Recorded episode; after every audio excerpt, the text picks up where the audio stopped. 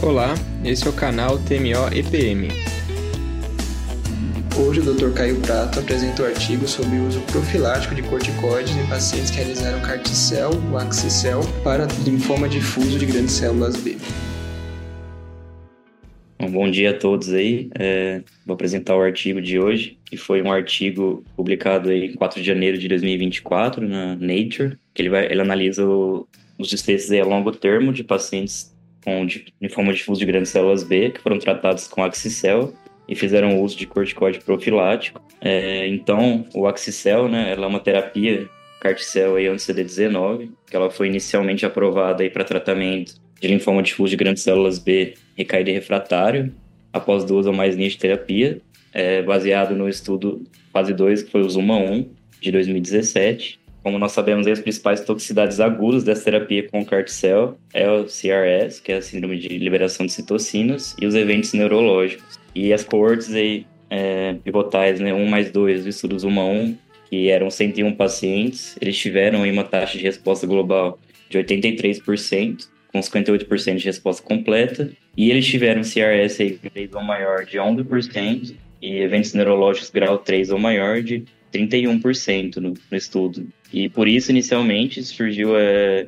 Bom, o primeiro estudo, então, avaliou essa coorte 6, ela avaliou o impacto da profilaxia com o corticoide e do uso precoce do corticoide e do tocilizumab, é, à medida que ocorriam os eventos adversos as toxicidades. E no estudo original, que teve um follow-up de 14,9 meses, ele mostrou que essa coorte né, que fez a profilaxia não teve CRS grau 3 ou maior e teve eventos neurológicos de grau 3 ou maior de 15% e mantinha uma boa resposta, aí, com uma resposta global de 95%, com resposta completa de 80%, sendo que no primeiro estudo, de 2021, 53% desses pacientes ainda estavam em resposta. Então, o objetivo desse estudo atual que eu estou apresentando é mais um long-term follow-up desse estudo, né, da, da corte que fez a profilaxia, e os pacientes que foram, que entraram no estudo, então, é, no, estudo, eram pacientes adultos, com 18 ou mais anos, que tinham linfoma difuso de grandes células B e caído refratário após duas ou mais linhas de tratamento sistêmico. Então, como que funcionava? Nessa corte 6, ela fazia, eles faziam a linfodepleção habitual aí com ciclofosfamida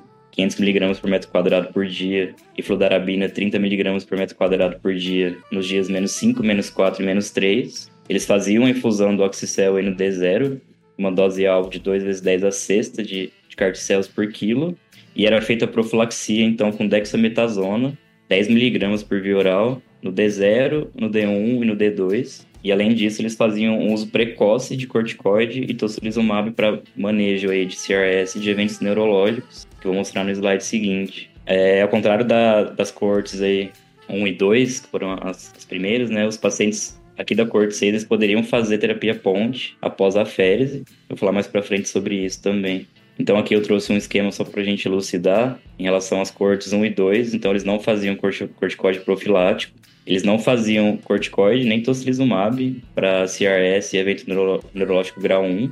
Começavam a fazer a partir do grau 2. Já nessa corte 6, né, além da profilaxia que eu falei aí de Dexa 10mg no D0, D1 e D2, para CRS grau 1, eles faziam tocilizumab se tivesse, se houvesse uma CRS persistente aí após 24 horas, e faziam corticoide se houvesse uma CRS grau 1 por mais de 3 dias. E já nos eventos neurológicos grau 1, eles faziam já corticoide, e a partir do, do grau 2 faziam também para todo mundo, né? Sendo em alta dose aí nos graus 3 e 4 de, de evento neurológico. Então eles faziam um uso mais precoce aí, tanto do corticoide quanto do tocilizumab. Então, os endpoints do estudo aí, os primários eram a incidência e a severidade do CRS, dos eventos neurológicos. E os secundários, ele analisou a incidência de eventos adversos, a taxa de resposta global e completa, a duração de resposta, PFS, AOS e também o nível sérico de carticel. É, sobre análise estatística, os endpoints eles todos foram analisados de forma descritiva apenas e, e foi criado aí um, foi feito né, um, um score de propensidade para tentar fazer uma análise retrospectiva, comparando aí desfechos, então, entre as cortes 1 e 2, que é do estudo clássico, eles, uma 1, e essa corte 6 que fazia o corticoide profilático, para tentar diminuir aí os vieses. Então, sobre os resultados, inicialmente 62 pacientes entraram no estudo aí, desses 62, 20 foram excluídos por diversos motivos aí, 42 acabaram é, prosseguindo com a leucoférese, Desses 42, dois não receberam as células, um porque o produto não estava disponível e o outro por decisão mesmo do, do patrocinador aí, do, de quem fez o estudo. Então, 40 pacientes procederam aí com a linfodepressão e com a infusão das células. Aqui só sobre as características desses pacientes. Eles tinham uma idade média de 64,5 anos, sendo que a maioria do sexo masculino, com ECOG de 1, maioria com doença em estágio avançado, aí 3 ou 4, e um IPI score de 3 ou 4, é de 0 ou 2 na, na maioria dos casos. E a maioria deles já tinham feito é, duas ou mais linhas de quimioterapia também. Em relação à terapia ponte que eu falei que era permitida né, nessa coorte, 21 pacientes, que dá um total de 53% do, do grupo, fizeram algum tipo de terapia ponte, sendo que a maioria delas foi com corticoide ou com R-benda, alguns fizeram radiação e rituximab com, com corticoide. Então, em relação ao perfil de segurança, né, todos os pacientes tiveram algum grau de, de toxicidade de grau 3 ou maior, sendo que a mais prevalente foi a neutropenia, 80% dos pacientes tiveram neutropenia, é, 28% tiveram trombocitopenia, 20% com anemia, foram os efeitos aí principais. Em relação a as trombocitopenias prolongadas, né, que eles definiam aí como ostopenias que pareciam a partir do D mais 30 ou que estavam presentes ainda no D mais 30, a gente vê aí que 53% dos pacientes tiveram algum grau de estopenia prolongada grau 3, sendo que as principais aí eram neutropenia também e plaquetopenia. Teve 20% aí de plaquetopenia prolongada e 38% de neutropenia prolongada. É, em relação, então, ao CRS, né, os efeitos neurológicos, a gente vê aí que esses pacientes, então, no geral, 80% dele teve algum grau de CRS, sendo que foram apenas grau 1, grau 2. A gente não teve aí CRS grau 3 ou maior. E a média de aparecimento né, da, da CRS aí era de 5 dias após a infusão, com uma duração média de 4 dias. E desses pacientes que tiveram é, algum grau de CRS, todos eles melhoraram e foram, foi resolvida. Em relação aos eventos neurológicos, 58% dos pacientes tiveram algum grau né, de, de evento neurológico, sendo que a maioria também foi grau 1, grau 2, mas a gente teve aí 8% de grau 3, 5% aí de grau 4 e grau 5. A média de aparecimento dos sintomas também é, foi de 6 dias, só com uma duração maior aí de 19 dias, e 78% desses pacientes melhoraram. Então, em relação à eficácia é, do long-term follow-up, esse long-term follow-up teve um follow-up de 26,9 meses. A gente manteve é, essa taxa de resposta igual ao, ao, primeiro estudo aí, de 2021, com uma taxa de resposta global de 95%, com 80% de resposta completa. A mediana de PFS foi de 26,8 meses, sendo que a mediana de OS não foi atingida. E a PFS e a OS em dois anos foi de 53% e 62%, respectivamente. Sendo que até essa análise aí de mais de dois anos, é, 45% desses pacientes é, ainda estavam em resposta.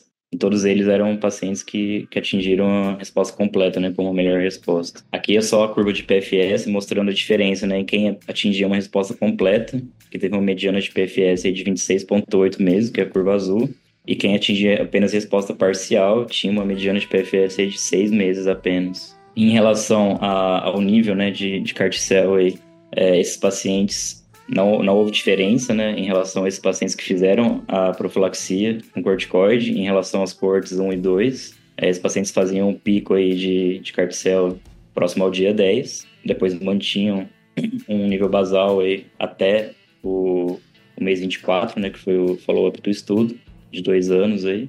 E em relação àquela comparação né, que foi feita o score de propensidade, é, 32 pacientes da coorte 6, dos 40 foram pareados com pacientes das coortes 1 mais 2, e eles analisaram as mortes relacionadas a linfoma em dois anos, que não teve diferença, aí foi em torno de 25% nos dois grupos. Em relação às mortes não relacionadas a linfoma, é, houveram seis mortes aí na coorte 6, que fazia profilaxia, e nenhuma morte nos pacientes da corte 1 mais 2 que foram pareados aí.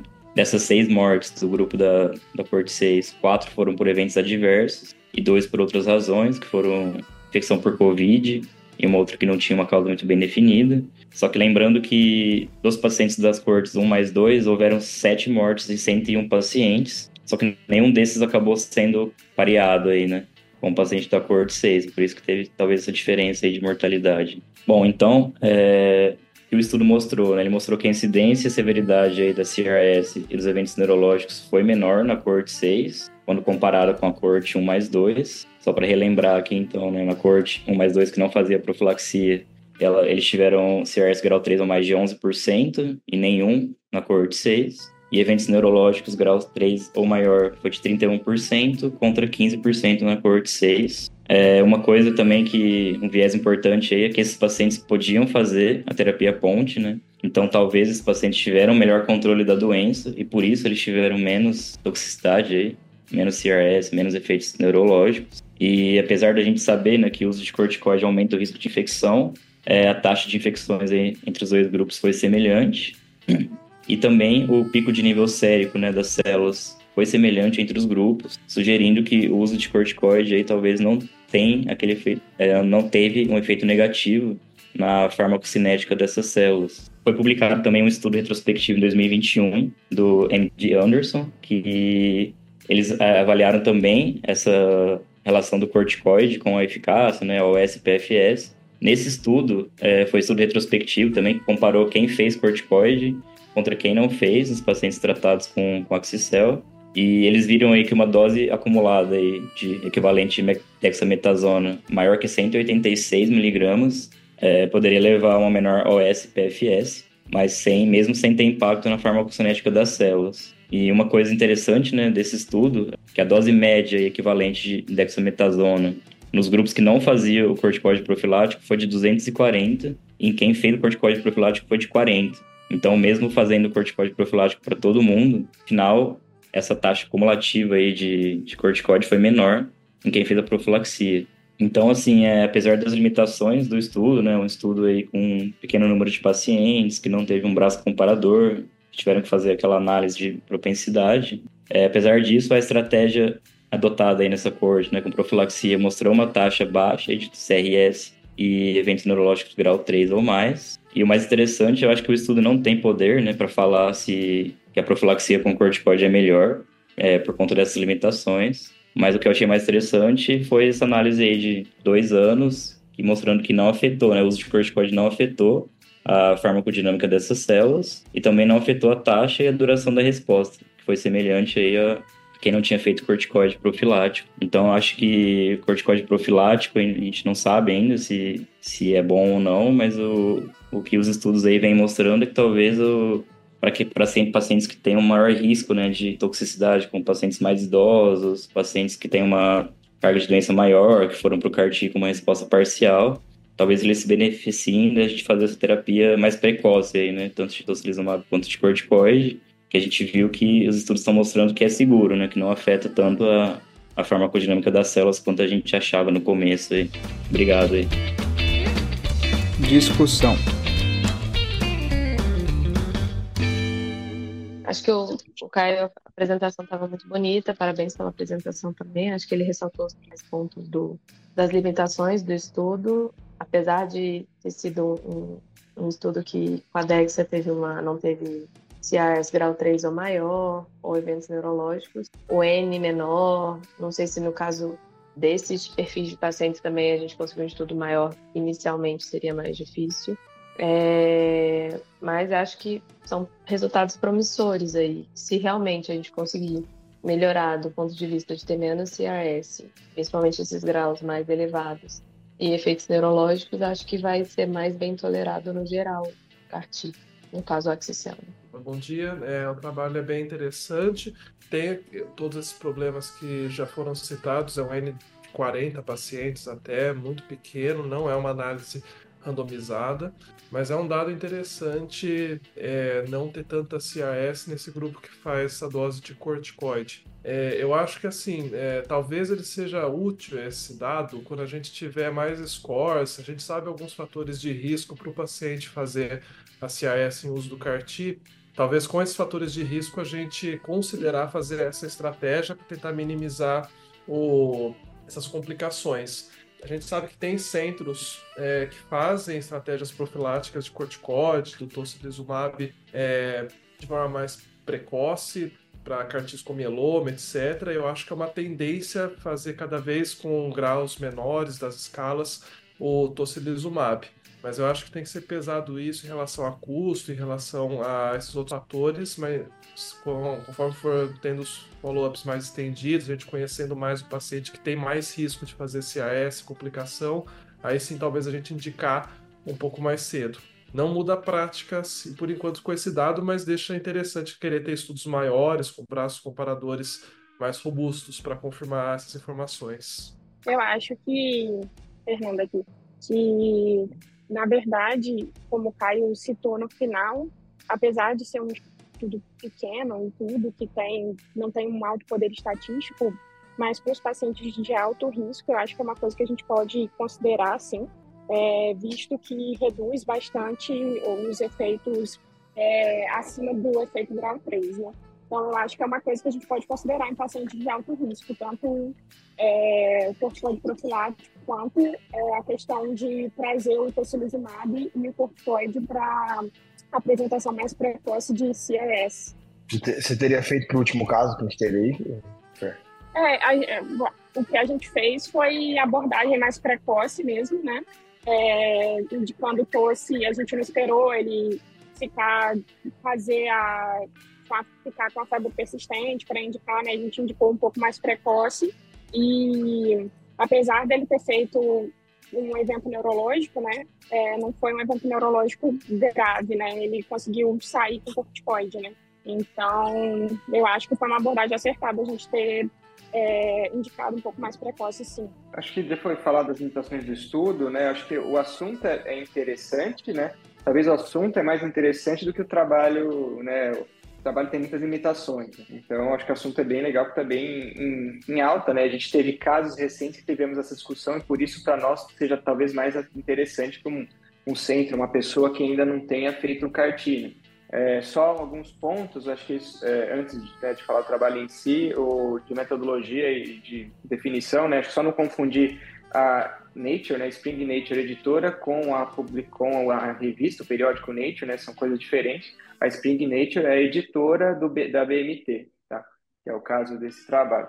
É, em relação também ao score de propensão, né, em português foi traduzido dessa maneira, não sei se todo mundo está familiarizado com essa metodologia, nada mais é que você pegar a sua corte de estudo atual, como esse, por exemplo esse braço não tem um braço comparador, e comparar com outro estudo, né, geralmente mais antigo, e você tenta equiparar alguns parâmetros, né? por exemplo, você tenta pegar uma população com as mesmas características de doença, com é, a mesma idade, por exemplo, né, equiparar sexo, para tentar fazer o mais próximo possível da população do estudo para não ter problema. Então, esse foi feito escolha propensão, é, uma, é um algo melhor né, do que só pegar duas cores aí, você tenta se equiparar. Tá? Bom, em relação a né, propriamente o estudo, acho que é, foi falado bastante, é, bastante pontos interessantes. Eu gosto da questão da dose cumulativa do trabalho que o, o Caio mostrou no final aí do MD Anderson, acho que faz sentido, né? Acho tudo nesse sentido não pode ser só nesse momento, ver quanto você faz profilático e terapêutico, né? É, faz sentido essa abordagem, né? Acho também em relação à, à, dose, aumento de infecção. No começo é uma dose pouco baixa de corticóide, acho que não vai aumentar tanto a infecção, né? Então, acho que o que eu queria ver mais efeitos a longo prazo, não só resposta, mas esses pacientes vão ter mais hipogama-globulinemia na frente, menos, né? Isso, enfim, né? Como vai ser recuperação imune mais para frente, acho que precisa de mais dados. Como eu falei, acho que o ideal seria ter um estudo mais robusto e mais pacientes, né? Para a gente ter isso daí. Eu comparo muito com essa questão né, do CAR-T com o transplante halogênico. Obviamente que a gente tem nosso viés, né? Então, a gente faz a, o corticoide na infusão das células, né, por causa disso, e também né, não tem problema em relação a isso, né, a célula não fica mais anérgica. Tem toda aquela questão do apto, de não fazer é, corticoide, né, antes da dose de ciclofosfamida, mas também é uma questão muito questionável ao meu ponto de vista, assim, né, não vejo que pouca dose de corticoide seria deletério para o desfecho do transplante. Então, acho assim, estamos aprendendo, né? Precisamos de mais dados. Acho que é mais uma pergunta que está aí, né? Que levanta esse estudo e precisamos de mais tempo e um trabalho de mais qualidade para responder. Então... É, acho que isso aí não tem muito mais acrescentado. Já falaram o que eu penso. Então, o Matheus falou exatamente o que eu ia falar, no sentido de não acho que é o que vai mudar a prática clínica ainda, mas é algo a ser considerado, né? É, eu não faria para todos os pacientes, mas talvez refinar melhor os pacientes que têm mais risco de CRS e, ICAN seria a melhor estratégia mesmo, né? Você pega esse próprio dado que o Caio mostrou, os pacientes que tinham terapia ponte já provavelmente chegavam com menos doença. Ele não viu muito PHL, essas coisas tipo massa book, pra, pra, comparando com o estudo original para ver se isso, isso teve um reflexo. Então, acho que sempre tomar cuidado quando você faz as comparações, por mais que fizeram propensity density score, é, o, o, o, ideal seria fazer um estudo comparativo, pelo menos em fase 2, para a gente ver se tem, é, de fato, mudança no desfecho, porque são populações diferentes dependente disso. Por isso, o nome do filme de hoje é A Queda, queda do, do aquele filme do Hitler lá. Você fica esperando a batalha, até o final ele não chega, né? Então, é um filme é bom até, mas não, não, achei que ia ser melhor. Mais ou menos é que nem esse estudo. É bom até, mas achei que ia ser melhor se, se tivesse um comparativo. Né? Tem pouco tiro, né? É, não, não tem tiro nesse estudo. Nesse, nesse, nesse filme. filme. Acho que tem uma ou outra só. É, sim, sim. Mas se mata. Tem sim, tem criança que dá tiro nele, inclusive. Ele nem é condecorado por ele. Isso daí foi um, um ponto fraco importante. Tem que fazer pontos fortes, pontos fortes e pontos fracos do filme. Né? Acho que tem. tem. É, é uma, uma não vou nem comentar. Eu gosto da queda, apesar de, enfim, é uma das melhores de overacting, né, da, da história do cinema. É, mas foi que virou meme, tá? Exato, é, exato. Eu já usei como meme, inclusive, para fazer vídeo, tá? E aí, uma coisa que a gente poderia falar, essa questão, acho super interessante o assunto, né, que acabamos tocando em relação até a discussão entre os produtos, né? Tem produtos aí que falam, não, para esses pacientes com mais risco de CRS, ICANS, né, eventos neurológicos, usaria, né, o hum. Tisacel, né, ou nos Estados Unidos Lisocel, em detrimento do Axistel, né? Isso é uma discussão que a gente teve recente também, né? E, enfim, né, a gente sabe a gente teve um caso, como já falou, com alto risco, e fizemos né, o, o, produto com mais risco de CRS, ICANS, em teoria, e com manejo a gente conseguiu lidar bem, né? Então, acho que não é só o produto, acho que é, é mão, né? Acho que a gente todos, nós não somos melhores, piores que ninguém, né? Mas tendo mão com produto, tendo mão com a terapia, acho que todo mundo vai ser, vai ser mais tranquilo. Eu acho que a gente, a gente faz tratamentos e terapias muito mais complexas, esse é o meu ponto de vista. Mas é, a gente pode discutir mais cinema e, e trabalhos científicos, né? acho que é mais, dá mais ibope. Assim, a pontuação que eu faço é diferente, eu acho que é a questão do paciente idoso. Assim. O paciente idoso, e provavelmente ele tem aí uma suscetibilidade maior a, a, a, a, ter uma repercussão clínica maior, né? Dos eventos neurológicos, né, e lembrar que eu sou um partidário, assim, apesar do nível de evidência ser baixo desse, desse, desse estudo, a qualidade da evidência ser baixa, mas é, é, o que eu falo, assim, eu acho que a medicina baseada em evidência é uma das maneiras de você raciocinar suas decisões terapêuticas dentro da medicina, assim. E a gente não pode, eu acho que cair às vezes no, no vício assim, de, de que algumas especialidades colegas assim têm, que é uma que é uma visão muito protocolar de como criar condutas. Assim, né? Muito da, da, história do transplante não foi baseado em evidência estatística, foi baseado muitas vezes em raciocínio fisiopatológico, farmacológico, farmacodinâmico das drogas. E um deles, um dos meus argumentos é que, assim, né, para esses eventos inflamatórios, lembrar que o tocilizumab muito provavelmente, né, também o dado não é tão constante, mas muito provavelmente o tocilizumab não penetra a barreira hemato encefálica como as, as citocinas penetram, como a própria célula provavelmente penetra. E o corticoide, por ser uma droga mais pleiotrópica, provavelmente ele, ele age. Assim, provavelmente quando maturar os dados, quando tiver evidência de melhor qualidade, pode ser que a gente veja aí uma, uma confirmação mesmo de que o uso mais, mais precoce do corticoide ele diminua os eventos neurológicos. Assim.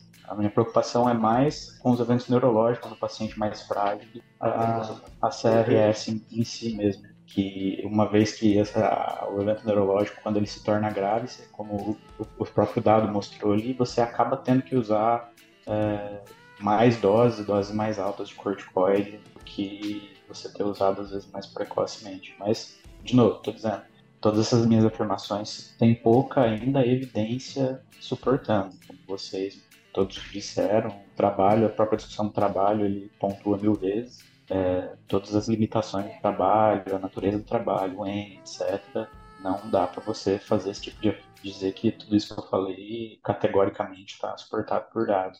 Mas, de novo, no transplante, muitas coisas a gente fez baseado no raciocínio fisiopatológico, na lógica, na farmacodinâmica e analisou retrospectivamente os dados e se confirmou ou não. Mas acho que eu tenho até um, o que o Chico falou é bem, bem importante, mas eu vou fazer um contraponto até que muitas vezes no, no próprio dados do transplante é isso, o pessoal faz o raciocínio fisiopatológico, assume como verdade, baseado em estudos retrospectivos que mostram que possivelmente é um, tem impacto, mas também não vai atrás do dado prospectivo para mostrar se é verdade, né? Então, um exemplo disso é o dado, os dados de imunossupressão que a gente acaba futando bastante, né? Tira muito mais precoce e tal, porque os dados no passado eram baseados em, em transplante de sólidos, deixavam pelo menos seis meses, um ano. É, é, então, então isso, isso é um problema quando se baseia só naqueles fisiopatológicos, acho que tudo bem no começo, é, achar isso quando, que nem agora, esse dado do, do corte 6 é um dado recente, né? A gente consegue extrapolar para alguns casos nossos, mas isso tem que ser avaliado no futuro. A gente não pode, daqui 10 anos, falar assim, ah, não, tem aquele estudo para corte 6 do Zuma que faziam isso, vamos continuar fazendo isso, né? Acho que aí que, é o, que vem o erro, né? Não, concordo. Que entram outros princípios aí, filosofia da ciência, né? Dialética, né? De reprodutibilidade, com certeza. Concordo totalmente. Bom dia. Falou, bom trabalho aí, galera. É nóis, falou. Então por hoje é isso, até a próxima semana. Tchau.